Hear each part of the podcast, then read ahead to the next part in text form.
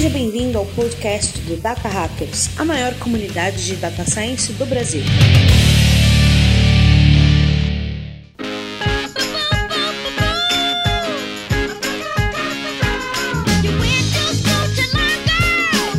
Fala Data Hackers, sejam muito bem-vindos a mais um episódio do nosso podcast. Eu sou Paulo Vasconcelos e hoje, galera, o papo é sobre NLP. Exatamente, nós iremos falar sobre processamento de linguagem natural. Você vai entender o que, que é o NLP, quais são os avanços que nós tivemos nos últimos anos, como você começa a criar seu primeiro projetinho e até que desafios nós temos quando trazemos tecnologias que foram aplicadas em outro idioma para um idioma que não seja inglês, por exemplo. E é claro que nesse papo de hoje eles dois não podem faltar aqui do meu lado. Comigo aqui está Lancene. Fala pessoal, hoje eu vou descobrir como é que eu faço uma rinha entre a Alexa e a mulher do Google Tradutor. Comigo aqui também está Gabriel Lages. Fala galera, não tô com você, hein, Paulo? Tô isolado, hein? Vamos manter o isolamento aí. É mesmo, o Paulo tá, tá disseminando fake news aí, tá cada um na sua casinha aí. Eu só vim aqui hoje pra que esses especialistas me contem que dia que é que eu vou parar de digitar no computador, cara. Eu quero fazer tudo conversacional, ficar fazendo malabares enquanto eu trabalho, cara. Eu também, amigo, eu também. Quando chegar, avisa pra gente, né? Já me falaram isso aí em 2015, em 2016, 2017, 18, 19 e nunca chega essa hora, cara. De 2021 não passa lá. Atrasou um pouco por causa da pandemia, mas eu acho que 2021 acabou o teclado. E galera, para trazer mais informação para esse papo também, nós trouxemos dois data hackers muito especiais para trocar uma ideia sobre como que eles estão aplicando a NLP na, na indústria e na, na, academia. Então comigo aqui convidei o Ayrton Lopes, que é estudante no Mackenzie, estudante PhD no Mackenzie e Data Science na Magna. Como é que você tá, José Ayrton? Tô ótimo, meu querido. Vamos aí desmistificar um pouquinho esses nossos algoritmos de Fielce aí, né? Mostrar que não é bem assim. Ué, como assim? Ué, foi isso que me ensinaram lá como fazer NLP, pô. E diretamente da Alemanha nós importamos aqui um, um, um, um engenheiro de machine learning lá. Estamos aqui com o Flávio Clésio, que é engenheiro de machine learning na MyHammer. Como é que você tá, Flávio? Cara, tranquilo. E hoje a gente vai falar um pouquinho de uh, classificação de texto e sobre coisas como Fußball, Weltmeisterschaft, Qualificação de Spiel. Eu não entendi o que ele falou. Eita, nós. Saúde. Xingou mais três famílias alemãs aí com isso daí, velho. Sensacional, galera. E lembrando, você já sabe disso, mas não custa nada lembrar que esse podcast é trazido a você pelo Data Hackers, a maior comunidade de Data Science Machine Learning do Brasil. Se você ainda não conhece a gente, acessa lá www.datahackers.com.br. Você tem, a gente tem várias formas de contribuir para a comunidade. Tem esse podcast que você está ouvindo, que você pode ouvir diretamente no nosso site se quiser. Você pode ouvir no Spotify, no Google Podcast, no iTunes, no seu player de podcast favorito. Temos o nosso blog no Medium também, onde essa galera aqui mesmo contribui, vira e mexe com conteúdo foda lá para você consumir. Temos a nossa newsletter que toda segunda-feira tá chegando lá no seu e-mail para você aproveitar as, as, melhores notícias, melhores conteúdos que surgiram nas últimas semanas em Data Science e Machine Learning. Beleza? E vamos embora para esse papo aí que vai tá bom demais hoje.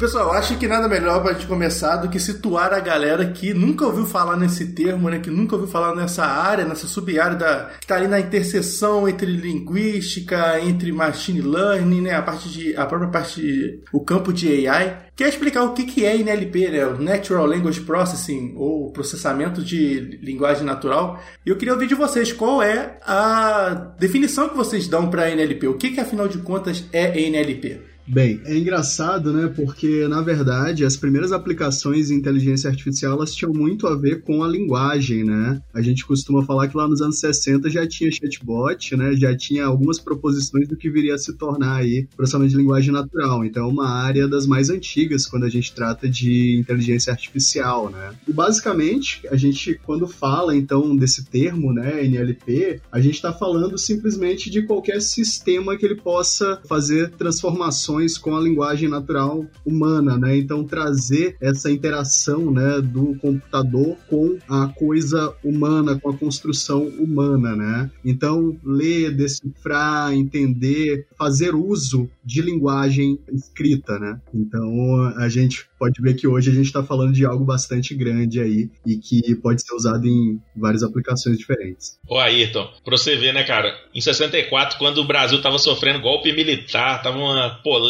danada, os Estados Unidos estavam desenvolvendo chatbots já, hein, cara?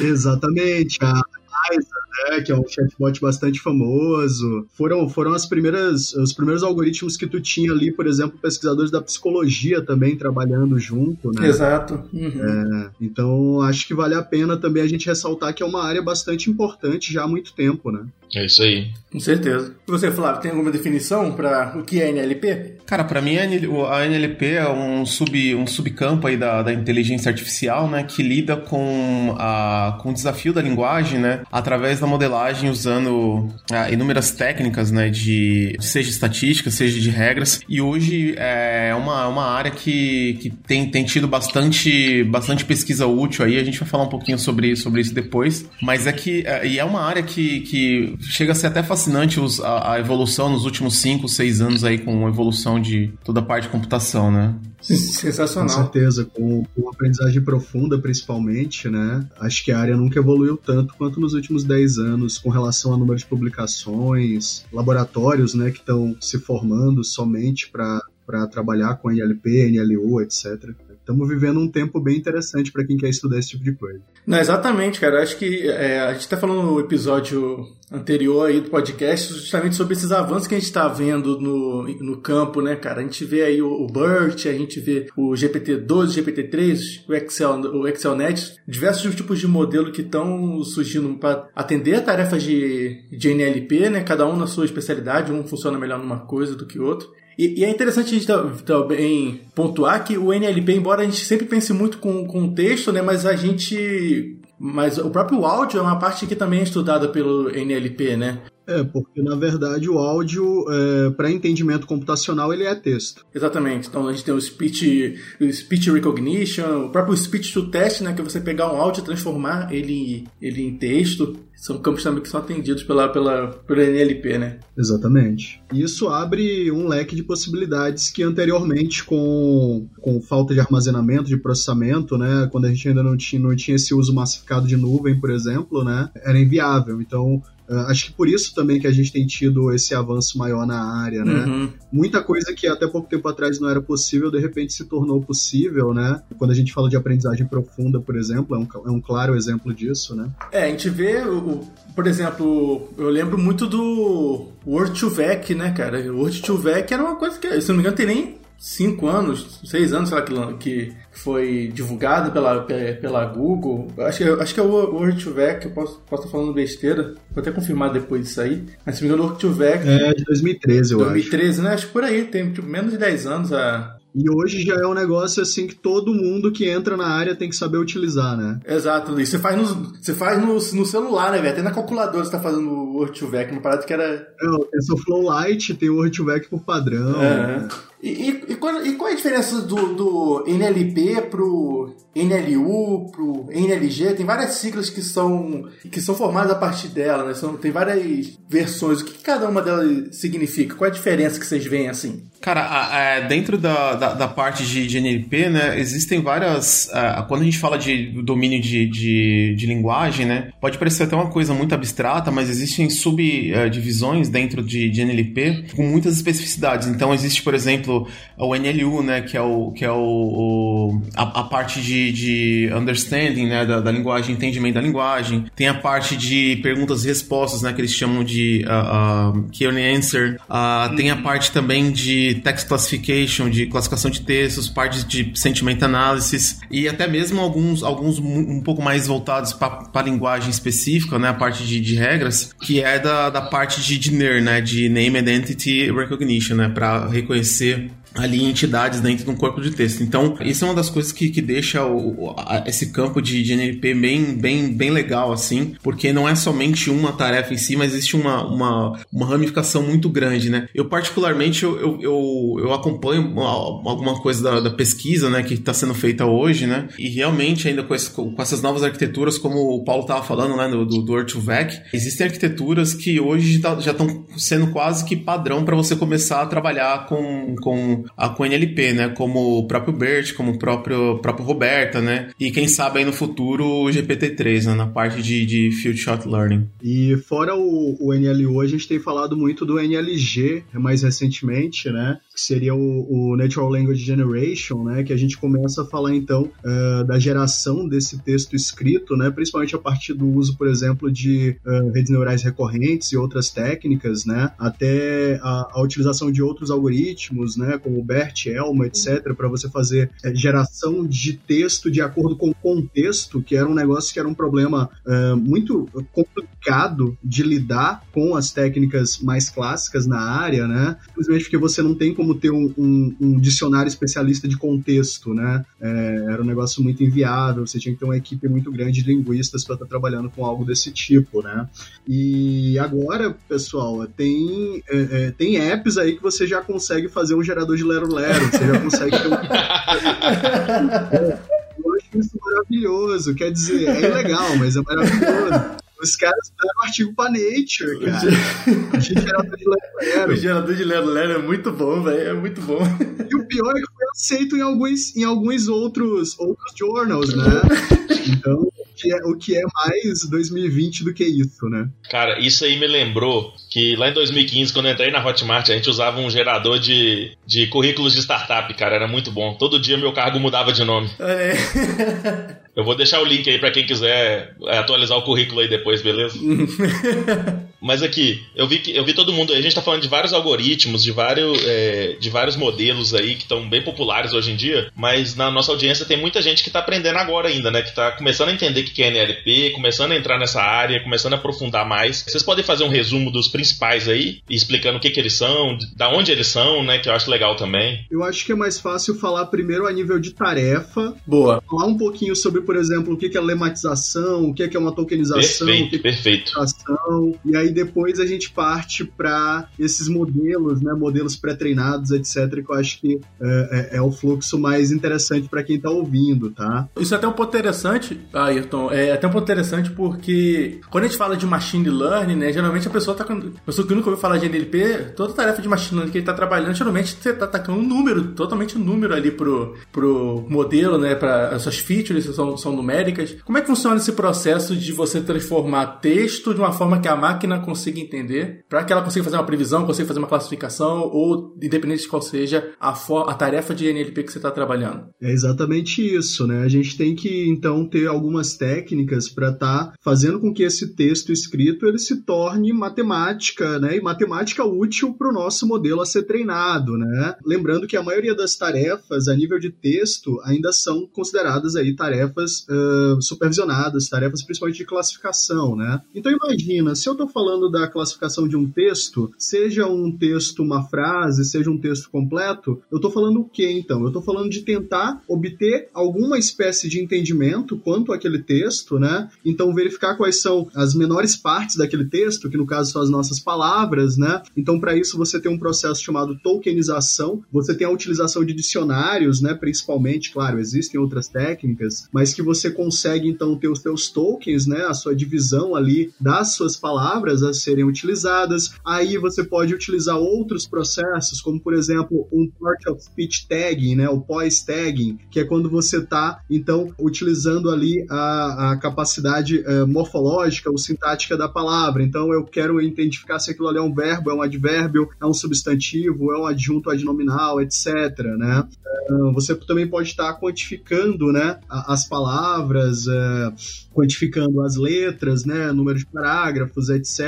E isso aí, então, você pode estar utilizando como se fosse um vetor de características daquela sua frase, daquele seu texto. A mesma coisa, você pode estar utilizando técnicas como, por exemplo, o TF-IDF, que é uma das técnicas que, inclusive, é uma das primeiras ferramentas né, que o cientista de dados, quando ele vai para essa área, ele tende aí a, a, a aprender, né, a dispor. Porque a gente está falando, então, de uma maneira de você fazer esse processamento muito rapidamente, porque basicamente você está lidando ali com a inversa da frequência dos termos da frase, né? Então é uma codificação bem mais simples do que se você for lá e tentar imputar regras para o seu problema, né? A gente pode estar tá falando também de bag of words, então tá trabalhando com uh, palavras específicas que estão ali no dicionário, estão numa lista qualquer que a gente está utilizando, né? Para fazer o part of speech tagging, você pode estar tá utilizando vários dicionários diferentes, né? Uh, depois a gente vai falar um pouquinho também uh, sobre as particularidades para estar tá trabalhando com língua portuguesa, com outras línguas, né? Que aqui, quando a gente está falando de dicionários, então é o nosso calcanhar de Aquiles na área, assim, que eu ainda. Uhum, né? Exatamente. Afinal de contas, trabalho que exige muito, exige muita pesquisa, é caro, né, se fazer dicionários de, de, de língua de maneira geral, né? Então, a, acredito que é isso, tá? Primeiro, entenda como você faz o processamento, realmente, a etapa do processamento, para depois você ir para as outras nuances, né? Uh, e trabalhar com esses algoritmos, por exemplo, de contexto, né? Então, ô, Ayrton, muito que você falou aí, eu entendo muito pouco de NLP, mas teve uma época que eu estudei bastante sistemas de recomendação, que é é, sistemas de recomendação e recuperação de informação, que são disciplinas comuns de computação, em curso de computação, né? Todos esses métodos que você falou aí, Bag of Words, DFIDF, são muito utilizados em sistemas de busca, né? Sim. Sistemas que relacionam um texto com o outro. Como que acontece o processo para eu separar toda essa, essa teoria aí, que eu sei que é de preparação, de processamento, que vem de recuperação de informação, e até onde que eu vou para eu adicionar outros conceitos, né? Como Deep Learning para NLP, como Speech to Text, como, como que funciona essa divisão? Acho que o Flávio também pode falar um pouquinho a respeito, né? Mas basicamente, o que que acontece, né? Depois que você tem então esses essa transformação, né, desse texto, você tem os vetores ou matrizes representativas do teu texto ali, você consegue utilizar praticamente qualquer algoritmo de mais tradicional, de tanto de machine learning quanto de deep learning, uma RNN, por exemplo, etc, para estar tá atacando o teu problema. Se é um problema de classificação, muitas vezes tu vai para algoritmo mais tradicional, um SVM, algoritmos mesmo bem clássicos na área, árvore de decisão, etc, né? Uh, se a gente está falando aí, por exemplo, de falar de análise de sentimento, né? Então, basicamente, o que eu estou fazendo ali? Eu estou pegando as frases, né, que eu tenho lá sentimento positivo, negativo, neutro, né? Eu passo essas frases por um processo, então, de pré-processamento disso, né? Então, eu extraio as características. Então, uh, no exemplo que eu estava falando ali, a gente poderia estar tá utilizando dicionários de palavras positivas, negativas e neutras, né? Que é um primeiro passo, né? Onde normalmente as pessoas que estão atacando esses problemas acabam fazendo, né? Depois, se eu tiver isso rotulado, isso é um problema de classificação tradicional, entendeu? Então, basicamente, a gente está pegando coisas que você já viu anteriormente lá, que nem você citou, né? Coisas que eram da estatística, né? eram da área de mineração de dados mais geral, e aplicando isso para texto, né? E aí, a inteligência artificial de fato é quando a gente faz o entendimento desse texto e se utiliza aí uh, dos algoritmos de regras de associação ou de machine learning, né? De aprendizagem de máquina, para que a gente tenha um resultado palpável, né? É, e em cima disso do que, do que o Ayrton falou, né, em relação aos sistemas de recomendação, é, é uma coisa que eu venho trabalhando bastante nos últimos dois anos, a, de sistemas de recomendação baseado em texto, né? Então, é, são, é, e isso até mesmo se a gente for ver as, as grandes conferências de, de sistemas de recomendação como a Rexis, é, passando e entrando, sempre a gente tem as mesmas utilizações com a, ali o seu o, o texto transformado ali numa matriz TF-IDF, por exemplo, e alguém e, e, e, o trabalho usando algum algoritmo comum, mais tradicional como Naive por exemplo, para fazer essa classificação, né? Uh, no meu caso, para sistemas de recomendação específico, o que, é, o que, que a gente leva em consideração, né? Que é um, um tema que até mesmo os próprios iniciantes podem, podem começar, e é a forma que, que, que a gente ataca alguns problemas no trabalho, que é começar sempre de, de abordagens bem básicas, né? Para isso dentro da, da, da, perspectiva de classificação de textos, né? Uh, de começar bem básico mesmo ali com com, a, com a, a, a, gente chama de cossine similarity, né, de, de similaridade de cossenos, né, de, de duas matrizes de, de f e de f, geralmente, né, e posteriormente a gente faz uma combinação uh, em relação a regras da, da, linguagem mesmo, né, que, e, e, acho que isso que é uma das coisas mais importantes, que não existe nenhuma arquitetura, não existe nenhum modelo pré-treinado que resolva aspectos específicos da linguagem para o seu domínio, que então isso envolve também ter um conhecimento da, da, da língua mesmo, né, como o próprio Ayrton tinha falado, né, em relação do, do, do part of speeching, da, da parte de, também de, de, de, entidade dentro do, do, do, texto, por aí vai. E investir bastante tempo nesse, nesse tipo de tarefa de limpeza mesmo, né, criação de dicionário, usar, por exemplo, algumas, algumas, algumas coisas que a gente usa para reduzir dicionário, como, uh, por exemplo, filtrar a palavra que tenha um score muito baixo de TF e por aí em diante, entendeu? Então, essa coisa que dentro dos sistemas de recomendação, até hoje, por mais que existam, que, que os sistemas de recomendação estejam indo para uma, uma parte mais de deep learning, por assim dizer, a parte textual ainda ela é, é um pouco mais tradicional, usa alguns algoritmos mais tradicionais como, como Naive Bayes, por exemplo, que trabalham com, esse, com essa probabilidade é, do prior, né, da, da, da, palavra imediatamente anterior, uh, e também com, uh, com técnicas mais clássicas também de processamento de texto, como, como geração de matrizes uh, TF, uh, TF e DF, né? Não que as, as técnicas de aprendizagem profunda não estejam sendo utilizadas, né? A gente também vai discutir isso. Mas é, o ideal, você fala de um modelo de linguagem escrita, é que você tenha a, a explicabilidade, né? Que aquele modelo ali ele possa ser entendível para o maior número de pessoas, porque é muita gente que acaba se utilizando daquilo, né? São modelos é, costumados aí de serem bastante massivos, né? Então imagina que tu utilizares uma técnica clássica, ela te dá essa, esse poder, né, de você fazer, por exemplo, um processo de engenharia reversa para que você possa mostrar que aquele algoritmo ele está de fato funcionando da maneira que deveria funcionar, entendeu? Então, por isso que vocês vão ver ainda muito, uh, de repente está sendo publicado várias coisas do estado da arte, mas o mercado continua utilizando algoritmos mais tradicionais, tá? Isso é, acaba sendo bastante comum na área. E uh, em cima disso que você falou em relação da, dessa, dessa relação dos, do, dessas novas arquiteturas de algoritmos de deep learning, né? Teve uma palestra na, na, na Space, da, na conferência da, do Space, né? Da, da, daquela ferramenta de NLP, de um cara chamado uh, Yoav Goldberg, né? Que ele, que ele colocou, que ele, o, o título da palestra dele é NLP é do amanhã, né? No que ele faz uma relação entre o, o a expertise em, em, linguística versus a expertise em machine learning, né? Que uh, se a gente estivesse falando, por exemplo, no, entre os anos 50 e 90, praticamente todo o campo de NLP, você tinha que ter uma expertise em linguística muito alta e pouca expertise em machine learning. E aí, com a transição dos anos 90, dos anos 2000, né? Uh, ter esse, esse tipo de, que eles chamam de corpus, uh, corpus-based statistics, né? Que, que são os grandes corporas, né? De, de, geração desse, dessa, dessa base de dados que tem um conhecimento de linguística um pouco menor, porque você depende praticamente de, de, de frequências de, de palavras ocorrendo. E aí, a, a terceira transição, né? Que é entre os anos 2000 e o ano de 2014, que é a, a, a parte de machine learning específica, né? Que o conhecimento de linguística a, diminui e o, e o expertise de machine learning ela aumenta. E essa revolução que a gente está tendo depois de 2014, né? Da parte de deep learning, uh, no qual a gente não precisa praticamente de nenhum tipo de conhecimento de linguístico, né? Expertise de linguística,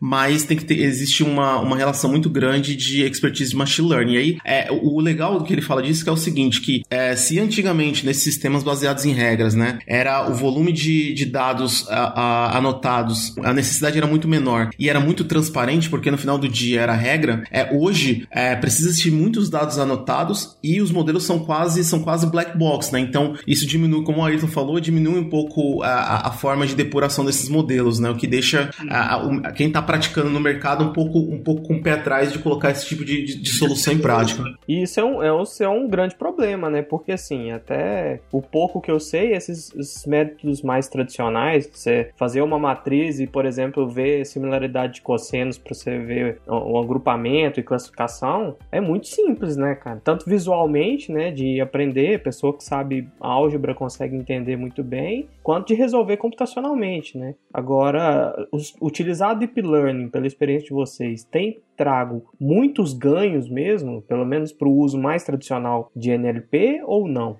Vamos lá, é, é, é relativo, tá? Porque o que acontece é o seguinte: primeiro, não é toda empresa que necessariamente trabalha com NLP que ela vai ser capaz de implementar Deep Learning nessas proporções que a gente está falando aí, por exemplo, do BERT, do Elmo, dentre outros modelos, tá? É bom desmistificar um pouquinho isso também, porque aí você está falando de um corporate de treinamento muito massivo, tá? Claro, hoje você já tem isso pré-treinado, você já consegue utilizar para algumas aplicações, ok, você consegue estar tá estudando, inclusive, né? Mas imagina que se você quer personalizar isso, isso exige um, um custo e esse custo ainda é relativamente alto, né? A gente está falando aí de artigos que, tem, que não tem nem três anos, né? Então, assim, no geral, é, também tem essa preferência, né, por esses algoritmos mais clássicos por conta disso, né? Mas é, é, eles, é, os resultados são extraordinários, assim. Quando você vê, por exemplo, a nova busca do Google, né? É, se você compara ao que você tinha seis meses atrás, né, da questão de busca por, por estruturada de texto, né? O contexto, é, você vê uma clara mudança, né, na busca por contexto ali, né? Pois é. E, e dentro disso que você falou, assim, é, eu posso falar um pouco mais sobre da parte de, de, classificação de textos, né, que é o que, é o, que eu estou trabalhando um pouco mais. Aqui na, na Alemanha, aqui na, na, a gente tem um problema essencial que eu acho que vai ser um problema no, no Brasil uh, daqui a um tempo, que é a parte de, da, da GDPR, né, então GDPR que a gente chama aqui, que no Brasil acho que é a lei de a lei de proteção a dados, se eu não me engano, uh, me corrija se eu estiver errado. Lei geral de proteção ao dado, aos dados. Exato, e aqui na, e aqui na, na GDPR a gente tem uma, uma, um artigo chamado a Recital 71, né, que é o que a gente chama de é, the, right, the right of explanation, né, que é o direito de explicação aqui para qualquer tipo de uh, decisão algorítmica que seja tenha sido tomada, pode ser um desde um modelo de, uh, de score de crédito até mesmo um, uma recomendação, todo residente da Europa ele, ele tem direito de receber explicação porque ele está recebendo aquela recomendação ou aquela decisão algorítmica. Então isso coloca um, um, um desafio um pouco maior para a gente, porque algumas arquiteturas de deep, uh, deep learning que não são uh, uh, depuráveis, digamos assim, a gente não pode usar, porque se a gente tiver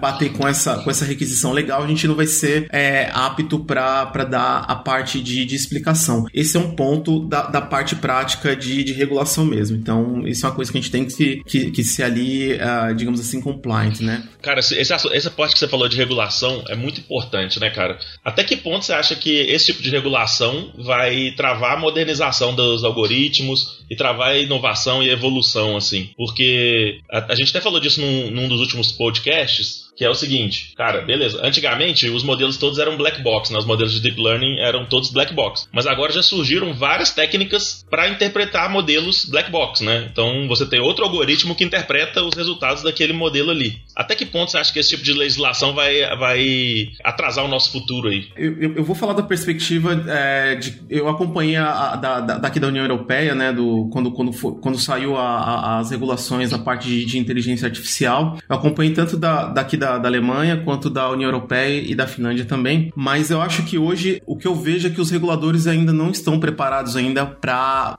o estado da arte das coisas que estão acontecendo, entendeu? Então, é, e, e, isso, isso é um problema porque é, a, essa marcha da regulação ela tá vindo muito mais forte, sendo que o legislador ele não tem um entendimento completo ainda de como que funciona a técnica e tudo mais. Acho que esse é um ponto. O segundo é que, e aí eu, eu, eu vou, vou ser um pouco advogado do diabo aqui em relação a, a é uma opinião não muito popular, que a gente está no estado hoje que a gente precisa ter alguns tipos de garantias teóricas dentro das arquiteturas de deep learning em, a, a, nível de depuração, que hoje, é, até mesmo se a gente for pegar o último paper da, que saiu agora em junho da, do GPT-3, essa é uma das limitações, por exemplo, entendeu? De como, de como fazer a depuração disso. Então, é, eu, vejo, eu vejo com maus olhos os reguladores querendo regu é, legislar sobre aquilo que eles não, não sabem ou, ou não entendem. Acho que esse é um ponto. E o segundo, acho que tem que haver também um, um caminho para ter esse entendimento teórico do que está sendo feito. Eu, eu, é, essa, esse, esse, é o que eu penso assim, em relação a essa marcha. Eu venho acompanhando bem, bem, bem de perto mesmo, principalmente aqui na, na, na União Europeia, porque aqui a gente já está chegando numa marcha regulatória que é, vai ficar praticamente impossível de usar deep learning para aplicações como sistema de recomendação ou texto em dois ou três anos, por exemplo, né?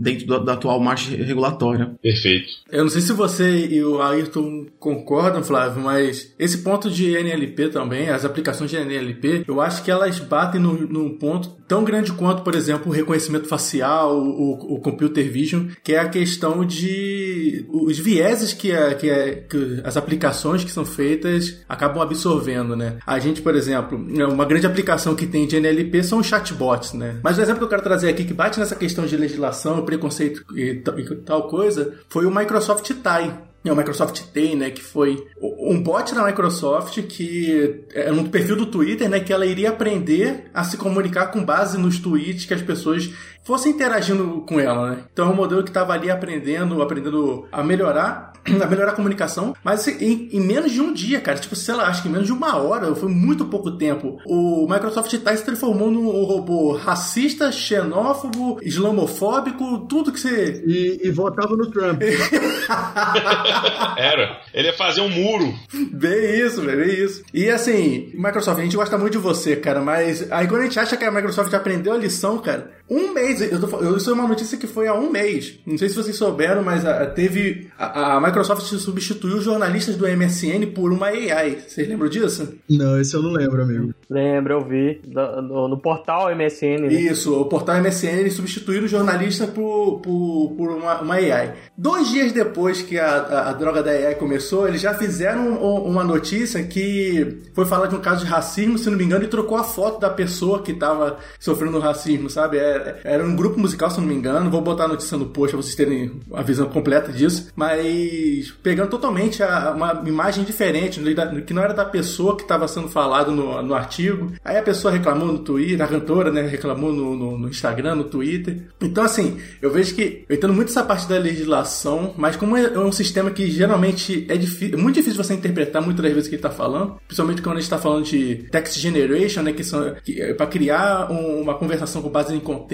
isso é muito perigoso. A gente tem que tomar tão, tanto cuidado quanto a gente tem hoje de surveillance, de computer vision, de reconhecimento facial. Acho que a gente tem que ter muito cuidado também com as aplicações de NLP que a gente vai, que a gente vai fazer. Só, só completando o que você falou, Paulo, essa, é essa questão dos vieses né, é uma questão bem importante. Inclusive, é, no trabalho, a gente fez algumas análises, né, que linguagem em si, você, existe um, uma porção de, de vieses, né, porque uh, se a gente for pensar de reconhecimento facial, a gente tem hoje uma, um, um problema de, de reconhecimento facial para pessoas, uh, como no meu caso, pessoas de cor, digamos assim, né, mas isso é, um, é uma coisa que fica muito, muito explícita, entendeu? O algoritmo, o cara vai colocar a foto do Obama e, o, e a aplicação vai lá e transforma num cara branco, né? Isso é uma coisa que é muito explícita e é muito, e é muito clara pra gente. Mas, por exemplo, aqui no trabalho, na parte de, de, de texto mesmo, classificação de texto, uma das coisas que a gente identificou é que dentro dos, dos inúmeros gêneros que a gente tem, né? Um dos gêneros, por exemplo, você consegue saber por causa que esse gênero especificamente, ele, a, a, ele ou ela, digamos assim, tem um, um nível de polidez nas mensagens muito maior do que, por exemplo, outro gênero. Então, enquanto um gênero escreve, ah, por exemplo, gostaria desse trabalho hoje, ah, o outro gênero um pouco mais polido fala: Olá, bom dia, tudo bem? Gostaria de fazer esse trabalho XYZ. Então,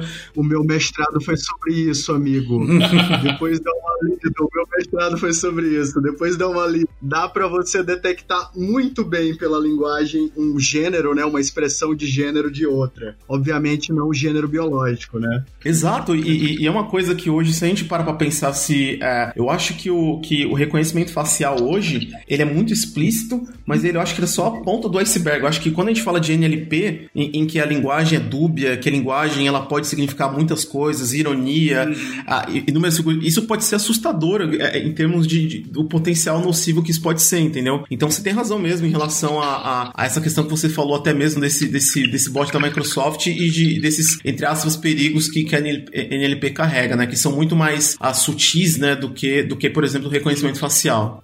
Você me lembrou aí do, da velha história do criador do Bitcoin, né, cara? O Satoshi Nakamoto. Satoshi Nakamoto. Ele foi um cara que, que, que, Eu já até falei isso num, num, dos primeiros episódios do podcast, né? Que ele, é um, ele foi um cara que criou o Bitcoin e sumiu. Ninguém sabe onde esse cara tá, ninguém sabe nem se é, se é real, se esse cara existe. Tudo, é, quem é esse cara, né? E tudo mais. E depois, usando a NLP, o governo americano conseguiu, conseguiu ter uma, uma forte é, uma, uma, uma, forte evidência de, de que um cara X lá é pelo, pelo jeito que ele escrevia os e-mails no começo do Bitcoin. Cara, sensacional.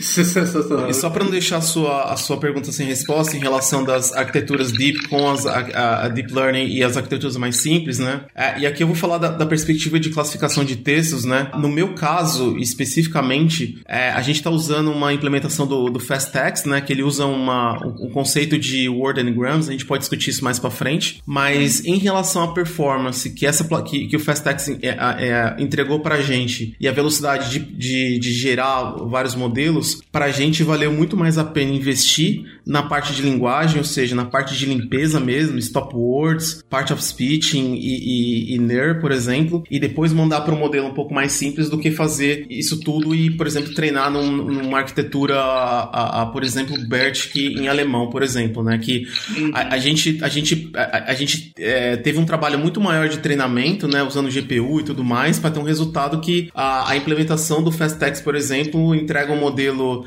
com 10% a mais de acurácia, com rodando apenas 5% de um tempo de treinamento de um modelo, né? Então, é, é uma opinião que não é muito popular, digamos assim. Isso até é uma coisa que saiu no paper recente agora, é, que, que, é um paper de, de classificação de textos, né? Que eles comparam. Ah, se não me engano, o nome do paper é, é Deep, Learner, uh, Deep Learning Based Text Classification, a Comprehensive Review, né? Que é uma, uma revisão compreensiva de, de, de classificação de textos é, em Deep Learning, né? No qual eles usam, eles usam até o, o próprio FastText como, como benchmark. E é impressionante que o, a, a diferença do FastText para arquiteturas como uh, X, uh, XLNet ou até mesmo BERT Large, uh, Por exemplo, é de 2 ou 3% uh, em relação aos mesmos baselines, né? Então, ou seja, você tem uma, uma implementação mais simples, com uma redução de 2 ou 3% ali que é ok, dependendo do seu problema, com uma simplicidade e uma rapidez muito maior do que se você estivesse usando uma arquitetura um pouco mais complexa, né? Mas isso, óbvio que isso pode variar de domínio para domínio. Eu vou, vou até depois uh, passar o link aqui da referência para quem quiser ver esse paper, que é, para mim, eu acho que é o melhor paper uh, de NLP desse ano de longe. É, como o Flávio falou, então é, é importante ressaltar que a gente está falando de um trade-off aqui, então, né? Muitas das vezes o que tu ganhas mais de resultado é realmente trabalhando com linguística, né? E aí, no caso, indo atrás desse conhecimento mais especialista, né? Uh, e tem muito trabalho também com relação a isso, tá bom? Não é porque exatamente não é da área de machine learning, mas tem sim técnicas computacionais para você melhorar, por exemplo, seus dicionários, né? Seu fluxo de entendimento linguístico, dentre outras características ali uh, essenciais, né, para um problema em NLP.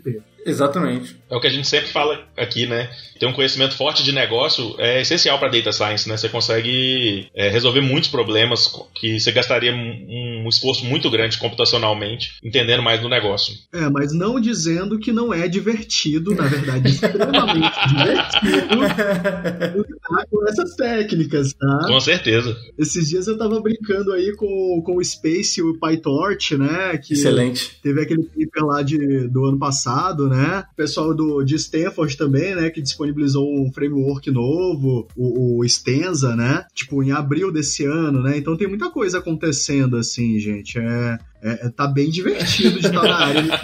Muita novidade, né, cara? Exatamente. E assim, é, até, só completando esse ponto, é, assim como tudo que a gente fala de, aqui no podcast, né? É, a solução mais simples, ela sempre vai trazer um valor interessante, né? Mas é, quando a gente fala de NLP, tem muita coisa que faz sentido, às vezes, você tá, talvez começar com uma solução um pouquinho mais complexa, né? Vamos botar, por exemplo, você, você tem uma... Ah, vamos botar que você é um site de notícia, por exemplo, você quer criar notícia... É, uma notícia, notícia simples, resultado de futebol, resultado de loteria. Você quer fazer uma notícia simples assim, às vezes um, um, um modelo mais robusto, como, sei lá, um... Tô extrapolando aqui, mas o, o GPT, por exemplo, é um modelo excelente para isso. Mas quando a gente fala de, por exemplo, técnicas uh, um pouco mais antigas, como classificação de texto, cara, já consegui resultados incríveis com, uma, com um pré-processamento ali bem feito e uma regressão logística, sabe? Então, tem esse trade-off que o Ayrton justamente falou, às vezes você perde um pouco da explicabilidade para conseguir um pouquinho mais de, de acurácia. Mas é sempre tem, importante ter em mente esse tipo de, de trade-off, né? Quando que você pode usar uma solução mais simples que traz valor e quando você pode usar uma solução mais complexa porque ela faz mais sentido mesmo naquele momento. E aí a gente entra em outro problema, né? Que é o mesmo problema que a gente falou dos reguladores lá, né? É, como que tu chega para alguém e tu fala assim, olha, eu não vou utilizar a última técnica Master Blaster aqui, mas eu te garanto que tem resultado aqui também, né? Então, eu não sei se isso já aconteceu com o Flávio, mas em projetos de NLP isso é bastante comum, né? Você tá sempre falando ali com o seu gestor, com o seu project manager, etc. Olha, eu garanto que isso aqui vai funcionar, apesar de que talvez eu tenha que ter mais trabalho no pré-processamento, né? Lidar com mais tempo com relação a isso, né? É, não, sim, a gente, a gente tem essas, essas discussões mesmo, né? E, uh, e dentro disso que você falou, eu acho que é, eu acho que o, o, futuro ele tá, ele tá caminhando para nessa área de, de NLP, né? Como a gente estava discutindo até, até aqui mesmo do GPT-3, que a linguagem em si, se a gente for pegar a linguagem comum, ela não é, um, ela não é uma, uma, uma coisa totalmente é, baseada em regra, né? Tem algumas nuances e tudo mais, e a beleza de tudo isso é que as máquinas estão conseguindo atingir um determinado nível dessa nuance que a gente não precisa nem saber de regras linguísticas para conseguir implementar algum tipo de, de algoritmo um pouco mais sofisticado, né? E aí, a partir do momento que a gente tem essas arquiteturas, essas redes e tudo mais, e a gente conseguir colocar o que o, o, que o, o Lages tinha falado, né? Desse conhecimento do negócio, aí vai ser o, vai ser o mundo perfeito, né? Ah, com certeza. Se a gente conseguir aliar tudo isso ao conhecimento que a gente tem hoje é, técnico, né? Eu acho que é, é, aí eu vou abrir até um parêntese, tá? Eu acho que a gente tem muita barreira de entrada nas empresas ainda, porque NLP depende muito também de você ter o dado conciso, né? Então você tem um fluxo que favoreça também o armazenamento e aproveitamento desse dado, né? Então algumas empresas não querem fazer um investimento nisso, né? Acho que é, é a maior barreira de entrada para que a gente tenha melhores e mais aplicações na área, sabe? Exatamente. É sim, até porque isso é uma coisa que demanda tempo, né? Até tinha dentro de que o. Não sei se foi o Laje tinha falado, né? Em relação ao conhecimento do domínio, né? A, pra, só para um pequeno parênteses aqui, eu trabalho numa empresa que, que, que tem esses. Uh, se você precisa de fazer algum tipo de trabalho na casa de alguém, algum tipo de encanamento ou serviço de marcenaria, a pessoa vai lá e contrata uma pessoa, pela, um freelance pela nossa plataforma, né? Então é um, é um tipo de linguagem bem mais específica, bem mais técnica, né? E aí, para fazer os modelos, né? Quando a gente começou a fazer a, a brincadeira toda lá, né? Eu até postei no, no, meu blog um tempo atrás, né? Que daquele ditado do Abraham Lincoln, né? Que se, se, se dessem seis horas para ele derrubar uma árvore, gastaria cinco primeiras afiando o machado, né? E eu falei, e aí eu coloquei até, tinha escrito que uh, se eu tivesse que fazer um modelo de NLP em alemão, por exemplo, eu ia gastar as primeiras 5 horas e 55 minutos apenas fazendo pre-processing, né? E aí gastando só, uh, só uh, ah, 30 minutos finais aí para fazer algum tipo de modelo, né? Porque isso realmente demanda muito tempo. E aí eu acho que eu, eu queria até fazer uma pergunta para vocês, como que uh, vocês aí no Brasil, vocês estão trabalhando no idioma português para essa parte de pré-processamento e por aí vai. Quais são as, as, as, os, as principais barreiras, assim, os desafios que vocês têm aí? Ah, cara, você, você trabalhou com, com processamento de linguagem natural aqui no Brasil, cara? Não, não, eu comecei aqui, aqui alemão já. Já começou no modo hard já, o cara, velho. Não, não, aqui no Brasil é modo hard também. Vocês acham que é brincadeira, mas vamos lá. Por exemplo, o, o corpus mais famoso de Part of Speech Tagging é um corpo chamado MacMorpho, que eu acho que a última vez que ele foi atualizado foi em 2006, eu acho. Ele é baseado nos textos da, do jornal Folha de São Paulo lá de 1994. Caramba! Quer ver dar uma aí depois? Você vai achar pouquíssima coisa a respeito, entendeu? E a grande maioria é artigo científico e tal, então para você ter um entendimento daquilo, não é algo trivial, tá? E você vai ver que muitos dos dicionários que a gente utiliza para português são assim, tá bom? Então essa é a minha primeira ressalva. ou, ou, o livro de. o Machado de Assis, né? Que os caras colocam também. É, também, também o corpus do Machado de Assis também. O então, Space eu uso o Machado de Assis. Muita coisa que tem um viés extremamente acadêmico e que as empresas elas não deixam open source, tá? Aqui no Brasil a gente tem um sério problema com relação a isso, tá? Verdade. É, inclusive, se você quer fazer um projeto open source disso, muito provavelmente você vai receber um e-mail de alguma empresa dizendo que é, não é o ideal, tá? É, isso é um negócio grande, é um negócio que movimenta grandes cifras aqui no Brasil. Caraca. Ô, Ayrton, quando você falou, cara, eu imaginei que o corpus mais complexo seria áudio de grupo de WhatsApp, cara. Olha aí. Prefiro não comentar. assim, a minha maior reclamação que tem é porque muitas das técnicas, né, das coisas que surgem de NLP, dificilmente a gente consegue aplicar no Brasil e no português brasileiro. Quando tem português, geralmente usa o português europeu, o português de Portugal. Então isso é, é uma coisa que dificulta também, né? Você vai fazer um chatbot, o chatbot vai falando com sotaque de Portugal. Aí não, não fica uma coisa muito legal.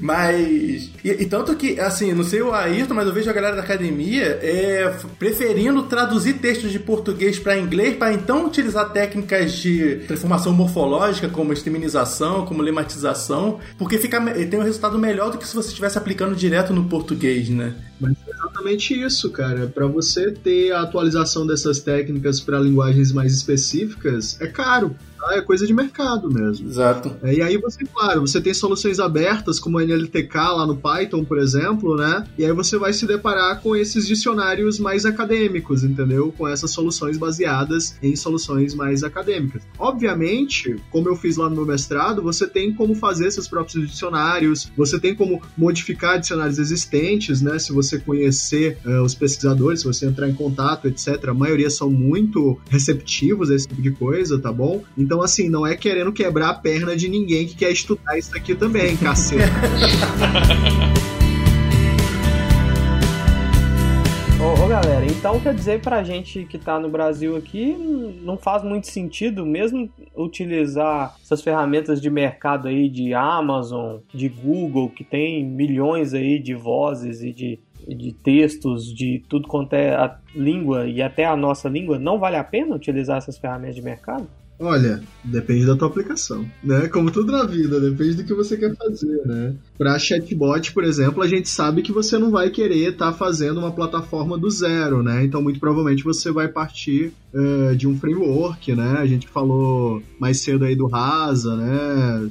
Você vai pegar alguma coisa implementada no IBM, né? IBM Assistant, etc, né? Então, no geral, essas empresas elas têm um, um, um bom corpus, né? Elas têm aplicações que são bem treinadas, só que claro que isso também tem um custo por trás, né? Se vocês derem uma pesquisada aí na chamada desses tais cognitivos, né? Você vai ver que é muito restritivo, por exemplo, para o pequeno negócio, né? É, então, e, e eu, eu, eu, eu, penso assim que uh, acho que vale a pena uh, investir se ah, se for uma, um tipo de aplicação bem, bem genérica mesmo, então a bem ampla, então para quem lida com diversidade de textos muito grandes assim, eu não sei como que tá em português ainda, então no, é, é, é eu não, nunca cheguei nem a trabalhar com NLP em português, mas eu posso falar do, do idioma alemão, ah, que existem algumas, alguns, algumas, alguns serviços cognitivos, como o Ayrton falou, do, do, da própria AWS, que, que, que, gera isso pra gente, só que para é, a empresa onde eu trabalho, né, a gente é uma, é uma empresa média, né, então pra gente é, a gente, e, e a gente tem um um nicho muito específico, para a gente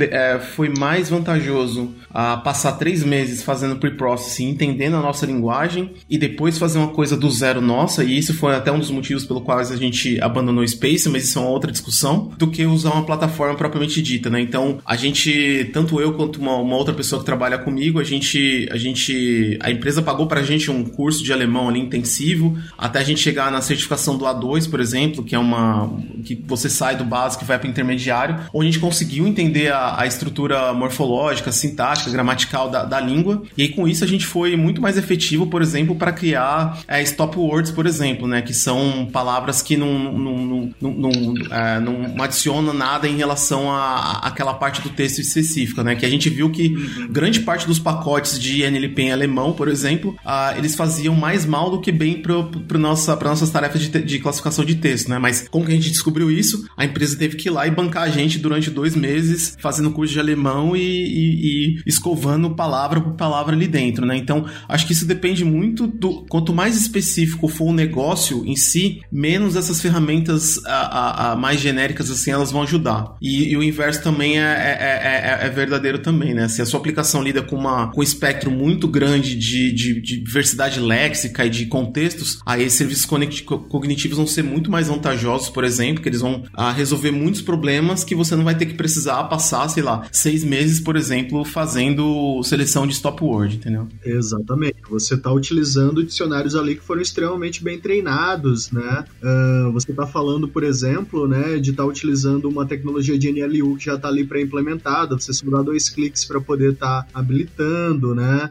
É, não são aquelas várias e várias linhas de código ali que você passa várias madrugadas fazendo. então, basicamente, pessoal, a gente está falando assim, mais uma vez, né? Verifica o que, que faz sentido para aquele projeto. Se for um MVP, por favor, não vai implementar uma plataforma do zero, né? Mas se você está falando de um contexto muito específico, por exemplo, eu quero fazer um chatbot para marketing, marketing direcionado a esporte. Pô, infelizmente, numa plataforma dessa, dificilmente você vai encontrar alguma coisa do tipo, né? E aí já cabe, talvez, você tá pensando em algo, do, é, em algo de fazer um desenvolvimento seu, fazer um desenvolvimento in-house. É, e essas plataformas assim, Alan, como a própria AWS, a, a IBM, Microsoft, elas têm o, tem seu corpo de pesquisadores ali que está responsável só para, cara, vai criando corpos aí para mim, vai, vai criando o, o os modelos aí, mas para nos animar o cara que também está querendo começar o primeiro projetinho dele de, de NLP, é, vale a pena ainda assim fazer os projetos. Tem bibliotecas bibliotecas, frameworks como o Space, que depois que eu conheci, eu larguei o NLTK de vez. O, o, o Flávio até trocou uma ideia comigo no, quando eu estava perguntando sobre, essa, sobre esse framework. E ele tem uma série de modelos pré-treinados, inclusive em português. Se não me engano, é português brasileiro mesmo que tem lá. E, cara, funciona bem assim, com muito, muitos dos projetos. É, vai ter um trabalhinho ali que você vai ter que fazer. Por exemplo, é, em, em NLP a gente tem duas técnicas de pré-processamento muito, muito famosas, né? Que é chamado de estemização, acho que é não sei como é, é a tradução de Steam. Isso. Estemização, tá né? E tem a lematização, lematization, lematizing, o, coisa desse tipo, onde a lematização basicamente é você pegar uma palavra e transformar, é, é, você deflexiona ela, você coloca ela na sua, na sua forma. É, você está na verdade fazendo um agrupamento de palavras, né? Você está fazendo um agrupamento das formas é, é, inflexionadas, inflectivas, etc. Não sei agora qual a palavra Exatamente, radical. O radical é a estemização. Quando você aplica a lematização numa palavra que seja andando, andei, andamos, ela vai transformar pro o verbo andar, por exemplo. Então tem uma técnica isso, que faz isso. Isso, que é um agrupamento total. Exato. Isso. E tem a estemização que é, como eu posso dizer, basicamente você reduzir a palavra ao. Eu não tô conseguindo traduzir STEM, cara. Não... Ao menor radical, ao radical. Ao radical mesmo, né? Então, por exemplo, palavras que compartilham do mesmo radical, por exemplo, consultar, consultor, com, é, consulta são palavras que é, vão ter o mesmo radical, né, que é o consul.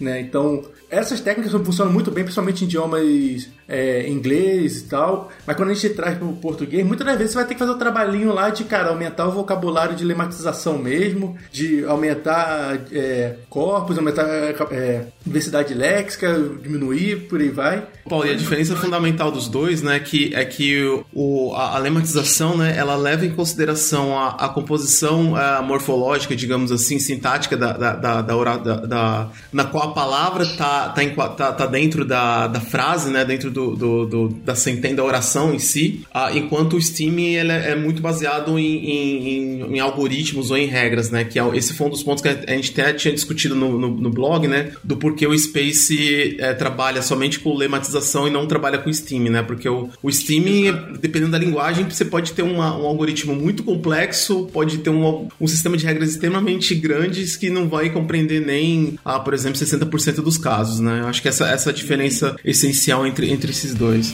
Perfeito.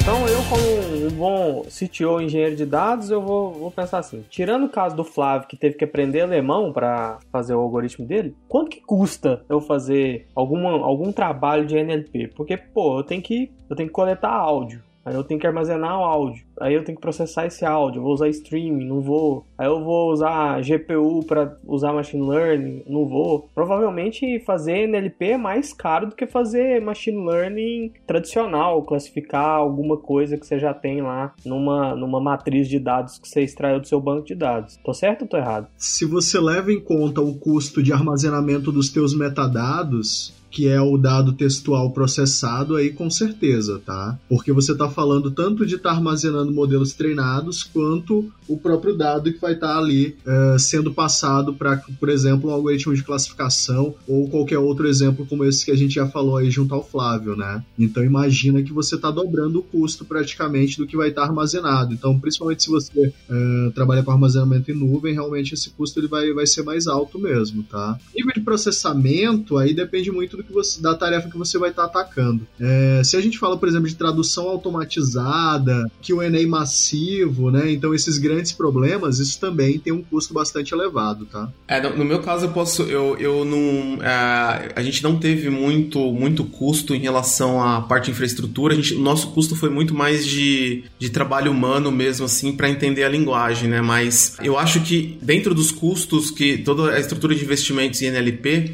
eu acho que investimento na linguagem é o que é o que a médio e longo prazo tem o maior payoff, assim, digamos, para tanto para os praticantes, né, quanto quanto quanto para as empresas propriamente ditas, né? Eu acho que isso até fica até uma lição que a gente que eu, não lição, mas se eu tivesse que compartilhar essa experiência que se tiver algum alguma algum CTO, alguém que ah, escutando esse blog tenha esteja indo para trabalhar na, na parte de NLP, a minha recomendação é invista no seu recurso humano o máximo que você puder no entendimento da linguagem, em, em primeiro lugar. E aí sim depois fazer um investimento um pouco mais massivo na, nas técnicas, né? Que com o entendimento da, da língua a priori, eu acho que cerca de 80% dos problemas estão resolvidos, né? Que, e, e no final vai ser o maior custo, né? Ah, já, já tô anotando aqui, ó. Teste de português para cientistas de dados.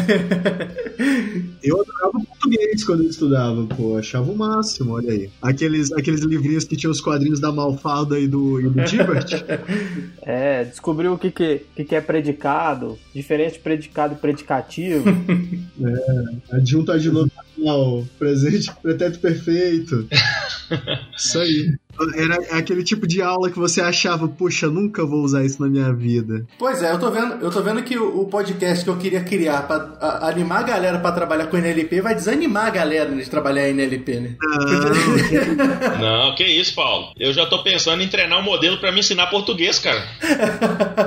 Eu acho assim que eu tô, tô fora do mercado do, do, do, Brasil há algum tempo já, é, mas uma coisa que eu venho acompanhando em termos de pesquisa, né? Até tem um, um benchmark novo aí que saiu de um, de um, de alguns pesquisadores da, de Belo Horizonte, esqueci até o projeto que eles estavam trabalhando, chama Victor, se não me engano, que eles usam textos do, do Supremo Tribunal Federal do Brasil para tarefas de, de multilabel uh, de, de, de, classificação de texto, né? Inclusive, se eu não me engano, eles, eles estão em segundo lugar de, em relação ao estado da arte de todos os papers de NLP no, no, no, no mundo, né? Até coloquei o link depois, vai estar nas, nas referências, dessa parte de, de, de classificação de textos de multilabel. Então, acho que tem uma, uma avenida muito grande para a língua portuguesa que, se por um lado a gente tem uma saturação muito grande na língua inglesa, na língua portuguesa tem uma avenida muito grande para investimento em NLP, né? Então, e a gente falou até, como o Lage tinha colocado anteriormente, não sei se foi o, o Lage ou o Paulo colocou anteriormente, que sistemas de recomendação hoje, né? Então, é, se a gente estiver falando de, de sistemas de recomendação que levam em consideração a content-based, né? Isso passa também por tarefas de NLP, né? Você vai ter ali no meio um, um você pode colocar um LDA ali, você vai ter um pré-processamento ali, você pode colocar um, um, uma classificação de textos. Se você estiver fazendo, por exemplo, relabel de. A, a, a, a, não sei a palavra relabel, é, é como se fosse. Rotulação, né? Nova rotulação. Isso, exato. Isso, é, é, obrigado. A rotulação dos dados, você pode usar ali uma, uma, umas, algumas arquiteturas ali de, de Deep Learning, por exemplo, para fazer essa, essa classificação automática, ao invés de depender do agente humano para fazer isso, né? Então, existe uma avenida muito grande, assim, em língua portuguesa que, que hoje, pelo menos na língua inglesa, já tá, já tá no ponto de saturação, né? Então, não é para desanimar, é exatamente o contrário, tá, pessoal? Tem muita oportunidade. As empresas que estão entrando nesse processo de, de transformação digital, elas. Uh, o primeiro projeto, praticamente, que elas logo pensam é o hype do chatbot, né? Que, que, que já foi falado anteriormente, né?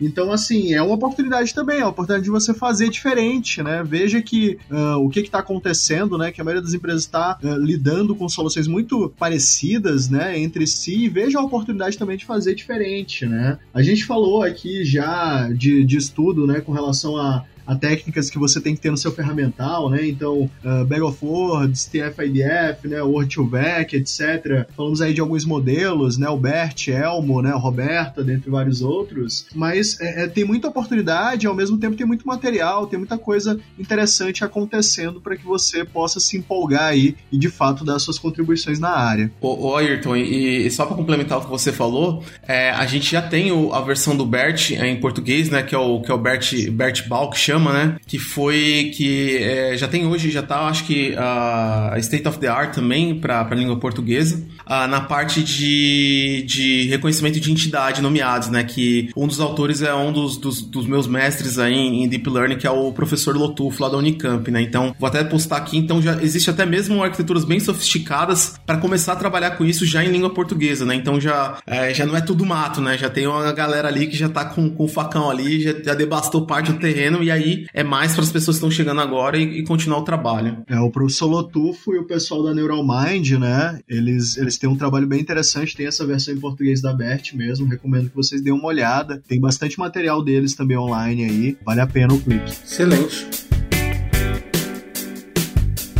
Bom, galera, cara, o papo tá interessantíssimo, tô aprendendo pra caramba, mas eu acho que muita gente também que escuta a gente, eles estão buscando assim, o que, que eu posso fazer para aplicar isso no meu dia a dia, né? Quais são as maiores aplicações? Tipo assim, o que, que eu posso começar a estudar amanhã para tentar aplicar na minha empresa, mostrar pro meu chefe, é, tentar gerar um valor aqui? O que, que vocês indicam aí? O que, que são os principais usos que vocês veem? E muitas vezes usos que não são tão triviais, né, para as empresas. Ah, é, assim, a área ela tá dividida então em alguns subproblemas, né, que nem inclusive o Flávio já tinha comentado anteriormente, né? Então, alguns problemas que estão muito em alta atualmente são a questão de tradução por máquina, né? Então, melhorar o que a gente tem, por exemplo, lá no Google Translator, etc, né? Ou então fazer tradução de, de imagens, né? Tradução baseada em visual, esse tipo de coisa, né? O pessoal tem trabalhado muito com sistemas de Q&A, né? Sistemas de perguntas e respostas automatizados, né? Esses sistemas eles estão evoluindo para ser sistemas debatedores, então sistemas que conseguem construir opiniões de acordo com aquilo que está sendo falado. Então é, é interessante que a gente tinha falado, né? Ah, é uma área que ela vem lá de 1964 com os primeiros chatbots e tal, e até hoje a gente ainda está querendo muito aquela coisa de vencer o humano no debate estruturado, convencer o humano a fazer alguma coisa por meio da linguagem, né? Então bastante interessante isso, né?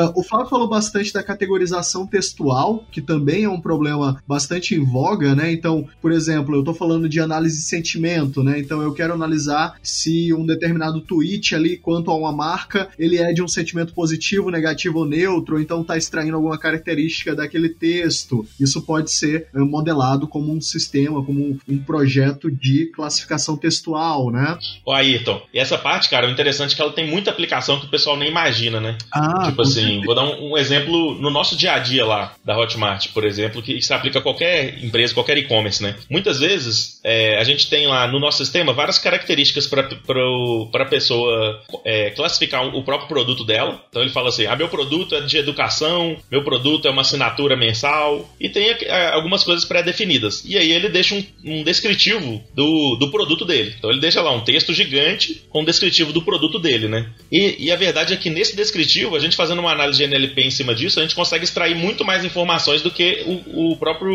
usuário classificou, né? Sim, sim. Porque de fato, o que que você está lidando? Você está lidando com o pormenor ali do dado, né? Você está lidando com o detalhamento, né? É, é, é, isso que eu acho belo no NLP, assim. Você pode extrair muito mais do que está previamente escrito ali, né? Exatamente. Essa questão da detecção de expressão de gênero, né? Que eu trabalhei no meu mestrado e que o Flávio conferiu ali nas mensagens que ele estava estudando, né? Isso é fato, cara. Isso é belíssimo quando você vê, assim. Quer dizer, é um negócio que a priori não está exposto e você pegou ali por conta de uma característica humana, né? E eu acho que é isso que é belo na nossa área, assim, porque à medida que os estudos, os algoritmos vão evoluindo, a gente vai aprendendo cada vez mais quanto à nossa própria humanidade, sabe? Você, Flávio, quais aplicações você, você lembra, assim, de, de NLP, que às vezes a galera não conhece ainda? É, então, é, Paulo, assim, para mim, é o que eu vejo hoje, é, além dessa, dessa parte de categorização de textos, né? Eu vejo ainda que existe uma, uma avenida muito grande para a parte de, de, de, topic modeling, né? Que é uma modelagem via tópicos, né? Que a gente pode usar é, LDA, IA, por exemplo, entendeu? E aí usar uma abordagem, ah, digamos assim, não supervisionada, um pouco mais, um pouco mais sofisticada do que do que um K-means, por exemplo, mas que, te, que traz uma, uma essência textual bem interessante na constituição daqueles tópicos que estão sendo, estão sendo construídos, né? Acho que esse é uma parte de, de, de, de tópicos, né? E uma parte que eu acho que, para mim, na, na, na minha opinião, uma das maiores revoluções da parte de deep learning é a parte de transfer learning, né? De, desse cross-language uh, transfer learning. Inclusive, o, o Mário Filho, ele fez um, um, um, vídeo sensacional esses dias sobre transfer learning no, no PyTorch que, com,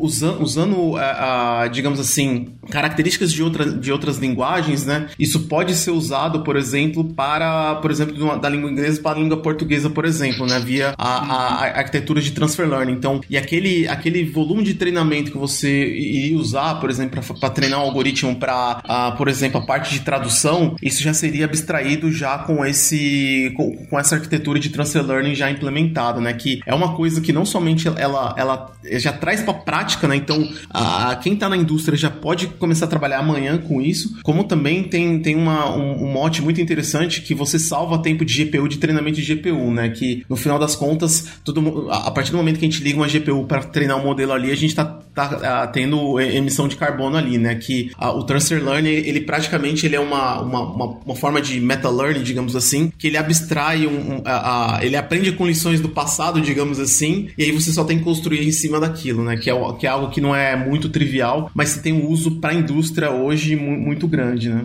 Não, sensacional. E até, é, e até ilustrando o que você falou, da parte de, de é, modelagem de tópico, né? É uma, aplica uma aplicação que você consegue, por exemplo, identificar, pegar um corpo de, de documentos, né? Sei lá, ver se você tem notícias. Um caso que tem bem clássico, assim, de topic modeling é pegar uma série de cabeçalhos de, de, de títulos de notícia, né? E começar a classificar de forma não supervisionada do que, que aquela notícia está falando. Né? Então, às vezes, pegava uma notícia que falava de política, ele conseguiu identificar os grupos de forma bem legal, assim é uma aplicação sensacional também de NLP. E Paulo, ainda assim, ainda tem dois casos assim que eu vejo que tem um contexto muito grande para ser, serem utilizados no Brasil, por exemplo, de NLP, que é a parte de, de, de sumarização de textos, né? Que, que, é um, que é uma área que ainda está engateando, pelo menos na, na, minha visão, que basicamente você trabalha com, com corporas muito grandes de textos, né? E o, e o algoritmo, ele, ele a, a, usando aquelas arquiteturas de transformer, usando principalmente attention, ele consegue fazer uma sumarização dos pontos principais do texto, consegue sumarizar, a, sumarizar esse texto de uma certa maneira, né? Isso pode ser usado, por exemplo, para textos jurídicos, né? Que a gente sabe que o, o nosso Sim. ordenamento jurídico, né, digamos assim, que a gente tem no Brasil, ele é extremamente prolixo, né, na, na, nas decisões. Então uhum. você consegue fazer fazer um sumari uma sumarização de sentença ou de, ou de, por exemplo, de como que uma determinada comarca decide usando técnicas assim, que é uma coisa que é, já, tá, já tá bem fácil para prática, né? Esse é um. E o segundo é que agora no ano de 2020, acho que a gente vai ter uh, eleições no Brasil, se eu não me engano, que uh, existe um outro não, tópico não, também de NLP. Uh, acho que tem eleição esse ano, né? Nem lembro, tô.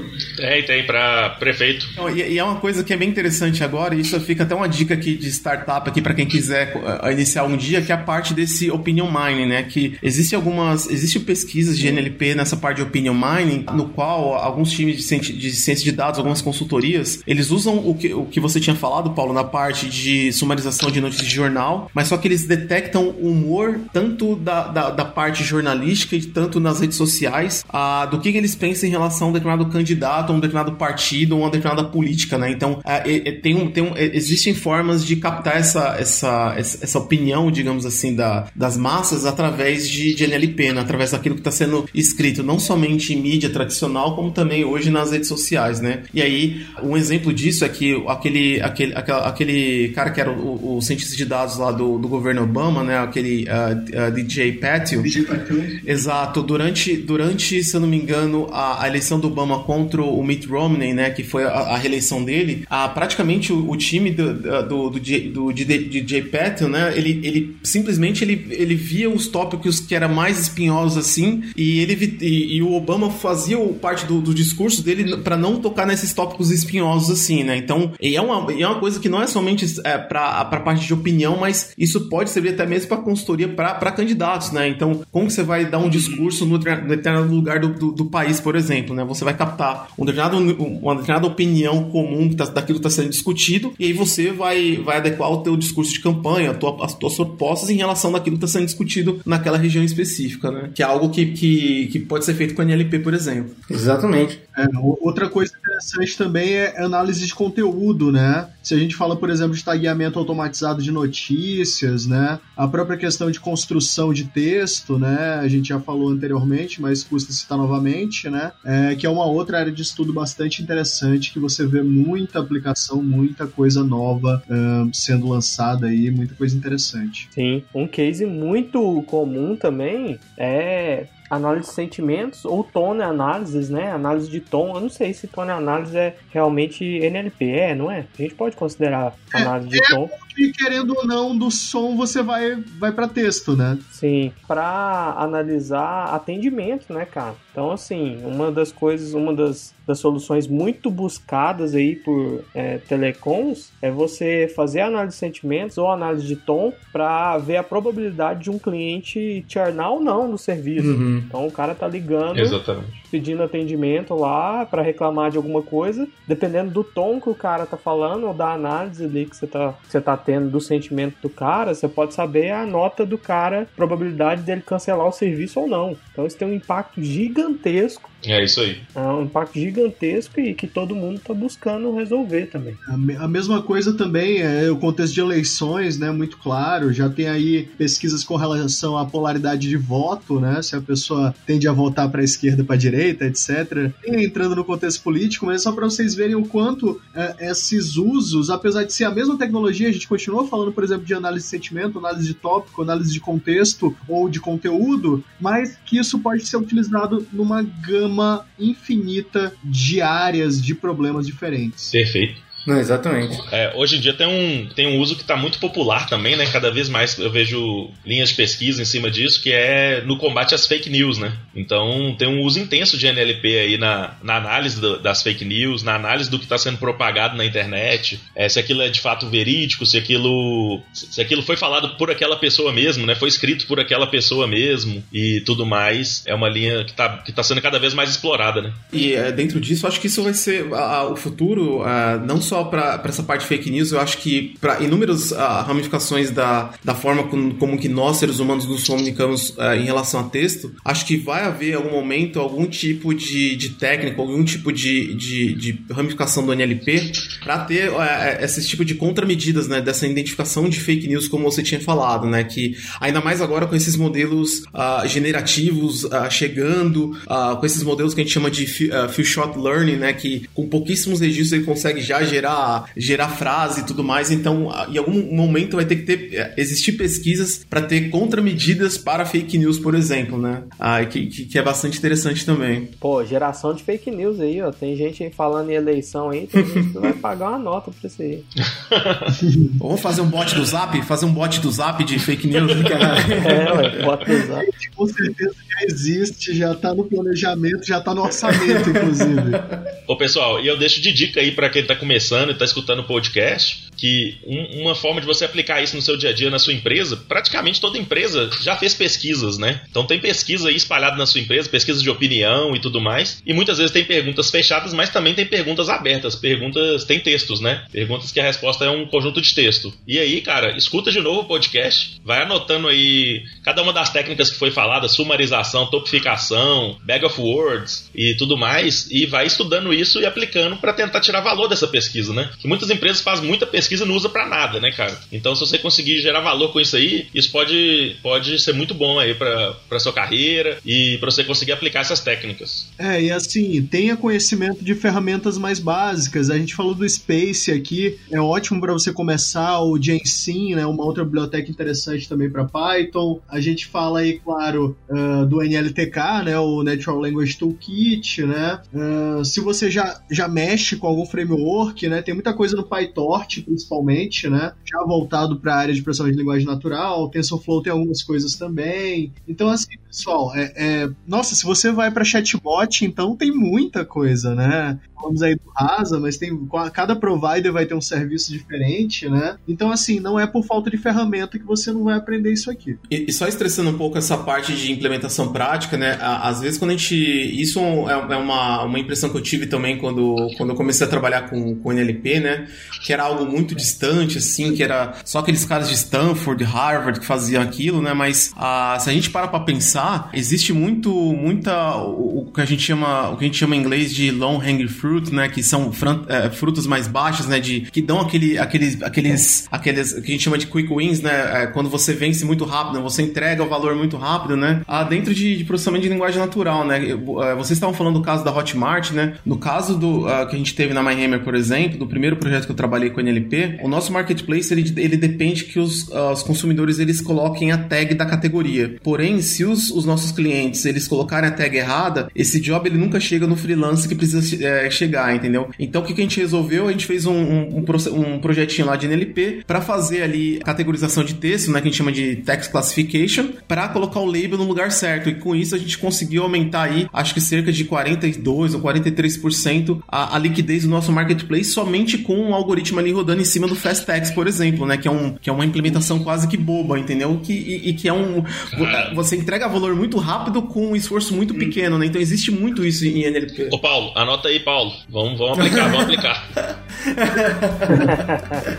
Exatamente. E galera, o, a gente já começou a falar de algumas ferramentas né, que a gente pode usar. E primeiramente, não se assuste com essa quantidade de técnica que a gente falou aqui, porque tem muito mais. É muita técnica de classificar. de... não se assuste, é só o começo.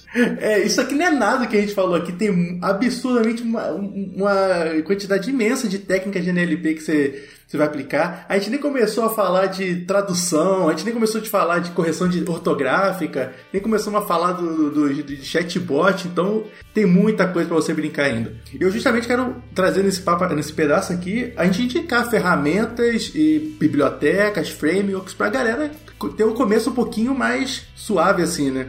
E eu quero começar, eu quero começar fazendo indicação aqui de uma ferramenta para mim uma das melhores ferramentas que eu já vi na vida, só que infelizmente ela é paga, mas tem uma versão open source. É, não sei se vocês já ouviram falar numa ferramenta chamada Prodigy AI, é, foi criada inclusive pelo pessoal, por uma core developer do, do Space, que é uma ferramenta de annotation, né, de, de dataset. Você alimenta essa ferramenta com um dataset lá sem rótulo nenhum, sem, nenhuma, sem nenhum target. Você define quais são os targets possíveis e você vai utilizando uma interfacezinha lá bem simples, classificando. Então, por exemplo, vamos supor que você pegou um montão de tweets, jogou na, no, no Prodigy, jogou nessa ferramenta e você falou que as únicas duas classificações que tem possíveis de Twitter, é, de tweet, são é positivo ou negativo, mal ou, ou bom. Aí você nessa ferramenta você vai usando o teclado ali mesmo para mexer. Infelizmente ela é paga, mas tem uma versão, tem uma ferramenta open source que ela faz um trabalho é, justo, assim, ela, ela é uma ferramenta legal, tem, dá para evoluir ainda, que é chamada de Docano, é D-O-C-C-A-N-O, mas vai ter o link no post também que é uma ferramenta que faz essa parte de annotation. Não sei vocês, mas uma parte que eu sofro bastante quando eu vou trabalhar com NLP é justamente a qualidade do dataset, principalmente datasets que são anotados por, por humanos que às vezes está na correria ali, a gente usa uma. Ah, vamos usar tag, mas às vezes o cara na correria coloca uma tag errada ou coloca uma tag que não consegue explicar justamente o problema. Então é uma ferramenta que pode ajudar nesse, nesse momento também. É, é Paulo, e só em, em, cima do que você falou do Prod, né? Eu, eu assino embaixo o que você falou, e o Prod também ele tem a, ele tem a opção de, de usar tanto para a parte de treinamento de modelos também, quanto uma, uma técnica que eu acho que é bem subestimada uh, e pouco, pouco falada, né? Que é a parte de Active Learning, né? Que você falou. Então, a partir de poucos Exato. exemplos é, rotulados ali, uh, o Prod ele consegue fazer o annotation via, via Active Learning também, né? Que é, que é, que é simplesmente sensacional também. Exatamente. E quais outras dicas vocês têm de ferramenta, galera, que vocês conhecem, que, que a galera pode curtir? Eu vou do basicão, então, tá bom? E aí, basicamente, depois a gente bota esses links, então, no, no, no, no post podcast aí, no material, porque eu acho que é legal também falar assim, por onde é então que o cara começa, né? Então eu comecei, por exemplo, lá no mestrado, né, que foi onde eu tive o meu primeiro contato com a área de processamento de linguagem natural, foi com o NLTK, né, que é ainda hoje é o toolkit né, é, mais conciso com relação às tarefas mais básicas, tá? Então, remoção de stop words, sistemização, lematização, é, quando a gente está falando de tokenização, né, port of speech tagging, ele tem para praticamente toda língua, né, onde tem ali algum desenvolvedor interessado, né? Então, se a gente está falando de tarefas de classificação mais simplórias, você pode estar tá começando daí, até mesmo a questão de análise semântica, etc., você ainda consegue fazer com relativa facilidade no próprio NLTK, né?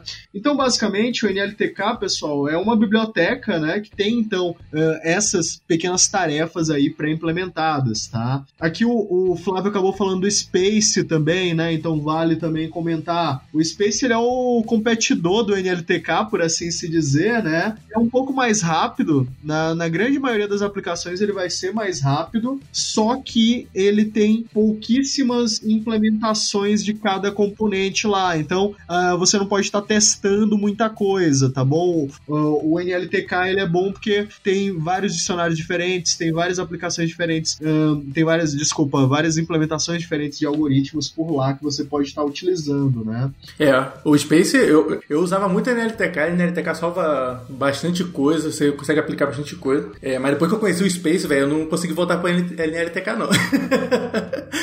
É, mas, assim, é, então, assim, mas ele tem umas limitações. É, no geral, são modelos que te atendem bem. Exato. É, é que ele tem muita limitação, como você falou aí.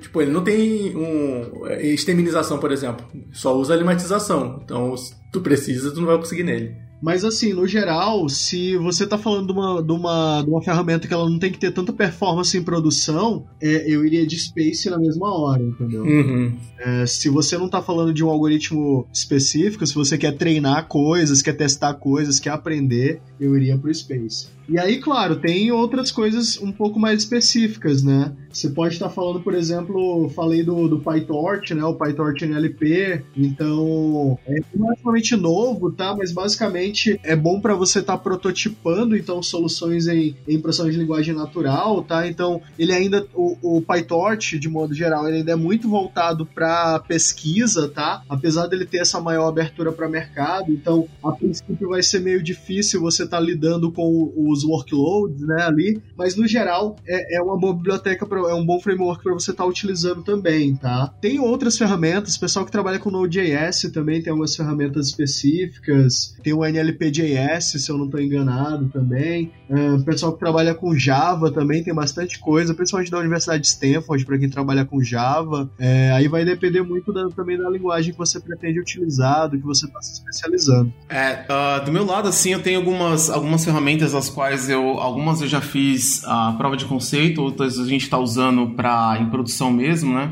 Então a, a, a para classificação de textos, né? Então a gente está usando tá usando o Facebook uh, Fast Text, né? Que é uma, implementação, uma implementação que eles, tra eles trabalham com, com uma rede neural bem bem digamos é, que chama de rasa, né? Com apenas uh, uma camada de, de neurônios, né? Digamos assim, mas que ele tem uma velocidade muito maior, por exemplo, até de benchmarks como o do próprio do Keras e o próprio e o próprio PyTorch também, né, para alguns problemas de classificação. Então, para quem quiser aí prototipar e, e, fazer entregas rápidas, interagir, interar muito mais rápido em, em, termos de classificação de textos, né, eu recomendo fortemente o FastText. Até já postei algumas coisas no blog sobre, sobre, sobre a biblioteca, um wrapper bem tranquilo para mexer no, no Python. A segunda recomendação que eu tenho é o, o Flare, né, que é uma que é um framework de NLP da, da Zalando, daqui da, da Alemanha também, que eles que ele tem a mesma ideia do, do, do do, do, do FastText, né, para fazer a parte de embeddings e a parte de classificação, porém ele já consegue lidar a, com, com algumas, a, com, com, com, um número maior de linguagens, né, consegue, consegue lidar com modelos, digamos assim, multilíngua, né, a, por assim dizer. Inclusive, ele, ele tá no, no estado da arte, se eu não me engano, para algumas tarefas de Part of Speech, né, POS, e também na parte de NER. A outra ferramenta, e aí eu falo aqui para os usuários de R, né, que não, não vão ser esquecidos, né, a gente tá falando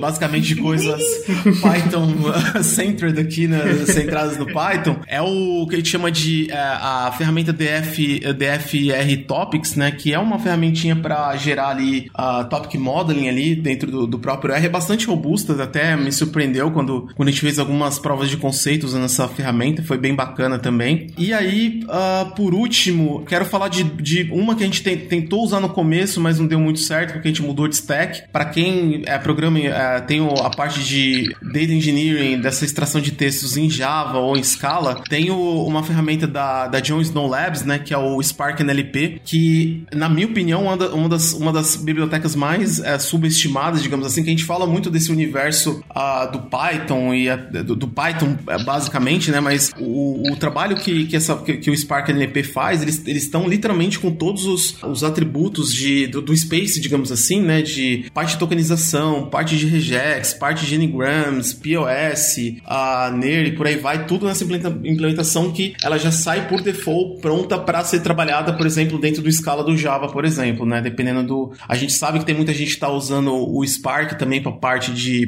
de manipulação de dados também, então é uma, é uma ótima, uma ótima a recomendação também. E aí, só para finalizar, né, a última que, aliás, tem mais duas, né? A, como o Ayrton tinha falado nesse, dessa biblioteca do Stanford NLP, a, se eu não me engano, a, até onde que eu, que eu sei, o, o Stanford NLP, eles têm um, uma, um, uma, um wrapper pro, pro Python, então dá para usar ele no Python, e ele, se eu não me engano, ele, ele, ele é melhor do que o Space em algumas tarefas, eu acho que de lematização, se eu não me engano, ou de Steam, eu, eu não sei, mas é, essa biblioteca em si, ela bate o Space na, na língua inglesa, né, para algumas de algumas tarefas, né? E ela é feita pelo, pelos caras da, da universidade lá de Stanford. Uh, e aí, por fim, a última Uh, que eu vou recomendar aqui é uma ferramenta também que é bastante legal, que é o, o SciSpace, que é uma que é na verdade um, um, um, um pacote em cima do, do Space que trabalha com domínios específicos de texto, né? Então, textos biomédicos, textos científicos e, e, e textos clínicos, né? Então, de repente, imagina que a gente está trabalhando com dados uh, de um hospital, por exemplo, a gente precisa uh, saber, por exemplo, um CID, né? Que é um código de, de doenças lá. Então, essa, essa biblioteca do, do Space vai ter esses, digamos assim, esses NERs, né? Para saber se,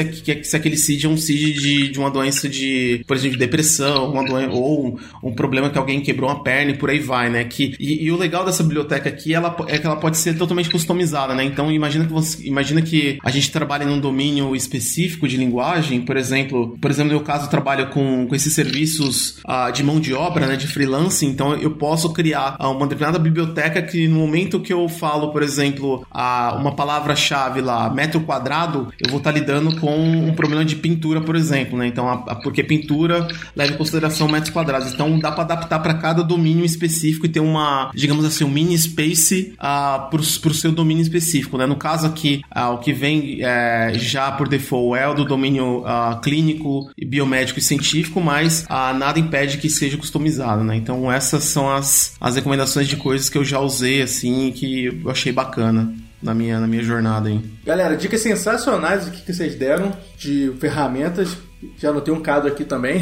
Mas. E pra galera que tá querendo, às vezes, procurar uma fonte de um curso, alguma referência assim pra eles poderem começar a estudar. Que indicações vocês têm de cursos pra galera fazer já começar a aprender mais sobre NLP? Pessoal, eu recomendo darem uma olhada nos materiais do Coursera, principalmente os da Deep Learning AI, né? Que é uma empresa que tem alguns cursos muito bons nessa área de processamento de linguagem natural, né? Eles têm um programa de cursos integrados aí no Coursera. E para o pessoal que procura outros tipos de materiais, a gente tem material também no, no IDX da Microsoft. Eu não estou falando isso por ser MVP da Microsoft, tá? Mas é um curso bem interessante também. E assim, tem muito material online, tá? É, se vocês pesquisarem aí esses algoritmos que a gente falou hoje, né? Você vai ver implementações deles já bem consolidadas, tá? Então, no geral, uh, o que você vai estar tá modificando é o seu jeito de lidar com essas ferramentas, é, lidar também com essa questão do, do pensamento científico que vai ter que estar tá incutido ali na sua mente como um desenvolvedor que vai estar tá trabalhando com esses problemas, que afinal de contas a gente está falando muitas vezes de estar tá sempre revisitando esse problema e está tentando melhorar. Então aqui é um problema que a gente sempre está atacando aquele, aquele 4%, aquele 2%, tá bom? E assim, é, tem muito material na área, mas infelizmente não muito para português, tá? Vocês vão ter realmente uma certa dificuldade, vão estar tá trabalhando aí em fazer os seus próprios dicionários. Não que isso não seja bom, inclusive até para quem uh, se dispõe aí a aprender, né? Com certeza você vai aprender bastante também com esses desafios. Cara, eu recomendo, eu, então, eu ia recomendar esse da, da, da Deep Learning AI, pra, porque para mim eu acho que é um do, dos melhores que tem hoje também, dos, porque tem uma ementa que, que é bem sólida mesmo, então, além de, faz um link bem interessante da parte teórica do NLP com a parte prática. Uh, e aí, uma recomendação que eu tenho aqui não é, não é nem seria um curso, mas seria um livro mesmo, uh, um livro do, do, do, de um professor chamado Yoav Goldberg, né, que é um israelense que eu conheci também aqui na, na, na, na conferência da Space, que o livro dele se chama a Métodos de Redes Neurais para a Linguagem de Processamento Natural, né, que apesar de ter esse, esse, esse nome assustador de ser algo de, de, de uh, deep learning e por aí vai, é, dentro das sessões do livro ele explica muito bem é, alguns aspectos específicos da, das técnicas que a gente já discutiu aqui, como topic modeling, como a, a parte de TF-IDF, a parte linguística e por aí vai, né? Que é um livro bem uh, acessível, assim, em termos de linguagem, né? Uh, e que vale a pena também dar uma conferida.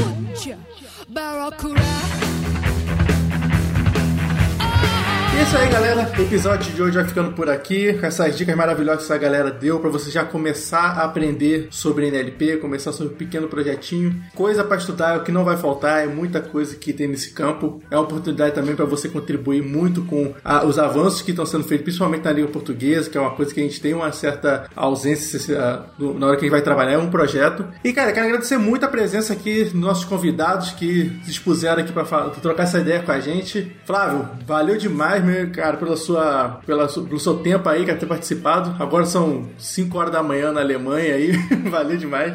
Pô, galera, obrigado aí pelo convite também, né? Eu queria deixar aí pra quem quiser entrar em contato também. Eu tô. A gente entra lá no fórum do, do Data Hackers lá, que sempre a gente interage lá. Se alguém tiver alguma dúvida, alguma coisa assim, o, fórum lá é sensacional para trocar conhecimento. Também, quem quiser me adicionar lá no LinkedIn também, eu sou pouco ativo no LinkedIn, é verdade. Ah, ou acessar o meu, meu blog lá, né? flavioclese.com. E um projetinho novo que eu tô começando agora, né? Que eu, eu, eu entrei numa, numa, numa aposta e perdi, que é o que é o que eu chamo de artigos de ML, né? Então eu vou, vou passar os próximos seis meses aí. Uh, virei youtuber também agora, que eu vou, by request, aí eu vou ler alguns artigos de, de, de, de machine learning. Eu vou comentar mais ou menos na mesma linha que o, o, o Henry Labs faz, mas uh, em língua portuguesa também, de, de assuntos que, que, que são aí, é, é, digamos assim, conhecimento acionável aí para os praticantes aí de machine learning, né? Então, uh, quem quiser aí vídeo aí também de algum paper paper, alguma coisa, aí só mandar o link aí que eu faço, que eu faço o vídeo aí e coloco no canal também depois. Sensacional, velho. Ayrton, meu filho, Ayrton Senna. Muito obrigado pela sua presença também, cara. Valeu mesmo por participar desse papo. Sensacional, pessoal. O prazer é todo meu, tá? Sempre legal estar tá participando com vocês, com o pessoal da comunidade Data Hackers. Uh, eu sou um dos representantes da comunidade AI Brasil, né? A gente tem os nossos eventos mais aqui em São Paulo, né? Os eventos presenciais, São Paulo, Rio de Janeiro, Curitiba, etc. Mas sempre um prazer estar tá fazendo essa ponte aí com outras comunidades. Fazer meu jabá também, né? Então, é, entre em contato aí comigo por meio do Twitter, por meio do LinkedIn, só pesquisar Ayrton Lopes, tá? Eu tenho meus materiais também, principalmente no ResearchGate, né? Os meus artigos científicos, os meus slides de apresentação estão lá no meu SlideShare. E claro, o meu GitHub também está aberto. Eu tenho alguns repositórios lá, principalmente o Open Deep Learning, o Open Machine Learning, tá bom? Que são repositórios aí para quem está iniciando na área, que eu tenho certeza aí que você uh, vai entrar com o pé direito aí, tá? E também reforçando o convite, né? A gente está tendo aí as lives da AI Brasil, o AI School, né? Toda semana eu tô lançando aí novas lives, essa semana não teve porque eu estava aqui, né? Queria agradecer mais uma vez a oportunidade, meus queridos. Dei boas risadas aqui, falamos de coisa séria e nós estamos fazendo o possível aí para avançar sempre a área, né? Acho que é isso que importa. Sensacional, gente. E lembrando que todos os links, da, os sites, site da, da AI Brasil, o site do Flávio Clésio, todos os links para você contatar essa, essa galera vai estar disponível no post desse episódio, tá? Se você está acessando no, num player, na descrição desse episódio tem lá o link para você acessar o blog do, Data Hackers. Acessa lá. E agora que esse episódio finalizou, nada melhor do que você ir lá em www.datahackers.com.br e participar e consumir mais conteúdos que a gente traz gratuitamente para a comunidade, com a ajuda da comunidade mesmo. Então tem lá dezenas, centenas de blog posts para você ler, para aprender um pouquinho mais sobre data science. Tem a nossa newsletter que você pode assinar gratuitamente para receber toda segunda-feira. E se você quiser ter acesso às newsletters antigas, tem no nosso site também. Tem a, desde a primeira newsletter até a última que, que saiu. Então não deixe de participar da, dessa comunidade, que tem sempre essa troca que é muito, muito legal. Beleza? Muito obrigado pela sua presença, muito obrigado pela sua participação. E a gente se vê no próximo episódio. Valeu! Valeu! Valeu!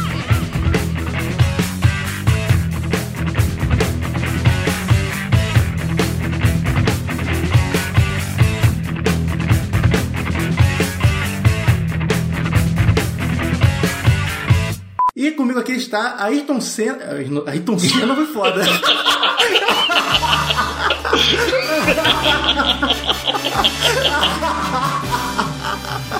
Ai, mano. Eu vi o Ayrton, vi o nome do Alan, cara. Eu falei Ayrton Senna, caralho, mano. É o primo do Ayrton Senna. Nossa, velho. Hall da fama aí de maiores zoeiras.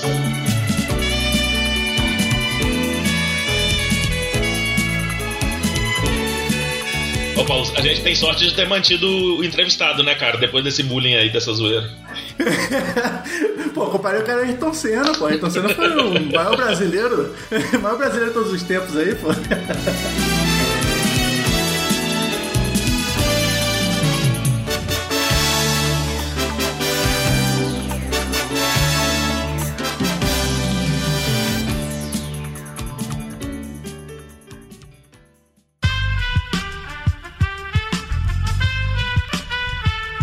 podcast foi editado por Aerolitos Edição Inteligente.